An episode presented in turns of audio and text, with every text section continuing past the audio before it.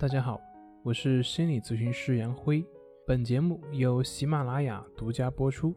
我们的公众账号是“重塑心灵心理训练中心”。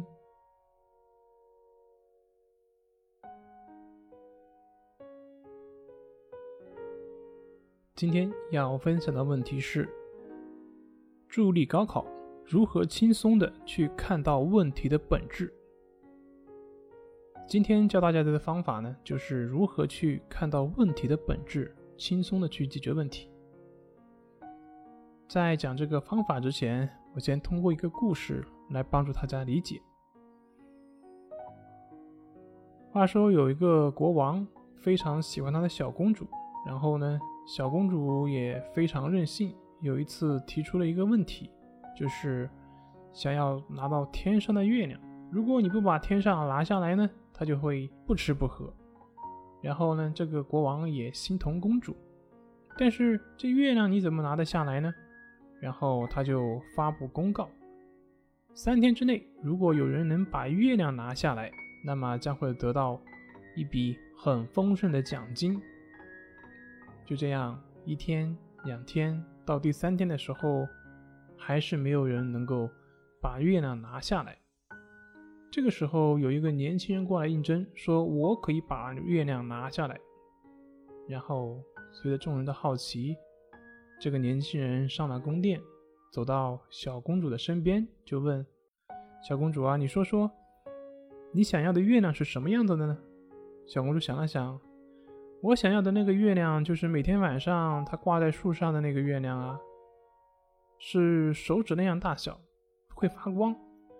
我想。”应该是金子做的。哦，群臣明白了，原来那个月亮是什么呢？就是一个挂在树上会发光、金子做的一个月亮。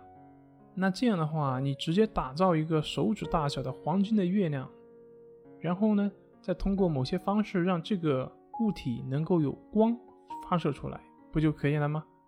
其实他要的也并不是一定要天上的那个月亮。然后，接着我们来第二个故事。又一次，这个国王来到了御花园，然后看到御花园的池水，就心血来潮问了一个问题：这个水池里面的水有多少桶？然后下面的大臣也是答不上来。然后国王又发旨了，说：给你们三天的时间考虑，谁回答上来呢，就重赏封官。然后大臣们用桶量来量去，怎么也量不出一个确切的数据。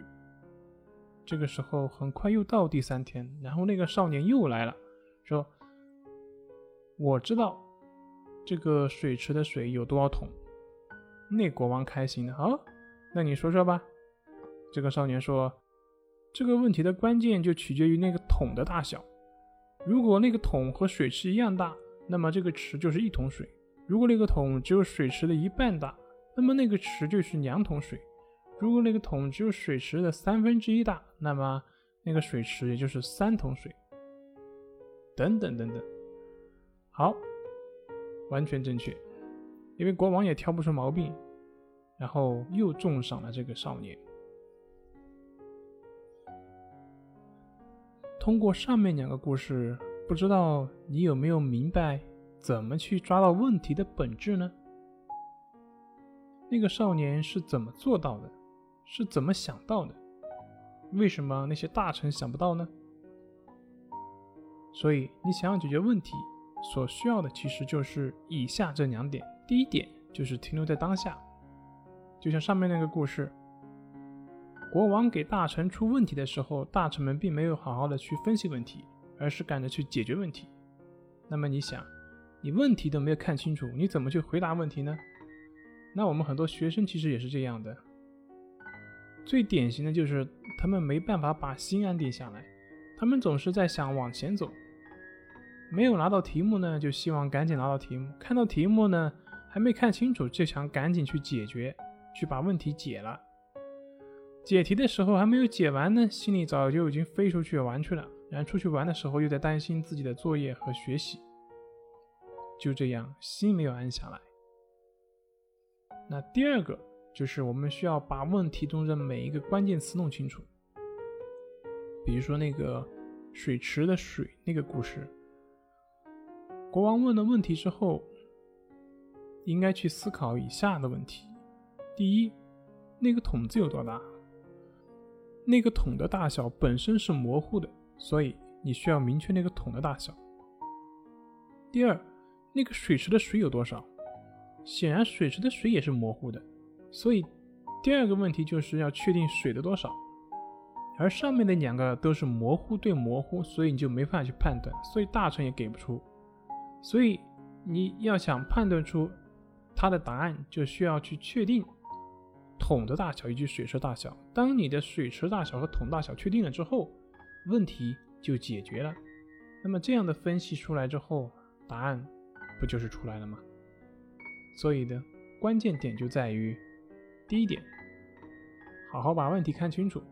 第二点，把问题中的每一个关键词弄清楚，这样你就可以轻松的去看到问题的本质，答案也就自然而然出来了。而相反，如果你一直去找答案的话，有可能越走越偏了。好了，今天就分享到这里，咱们下回再见。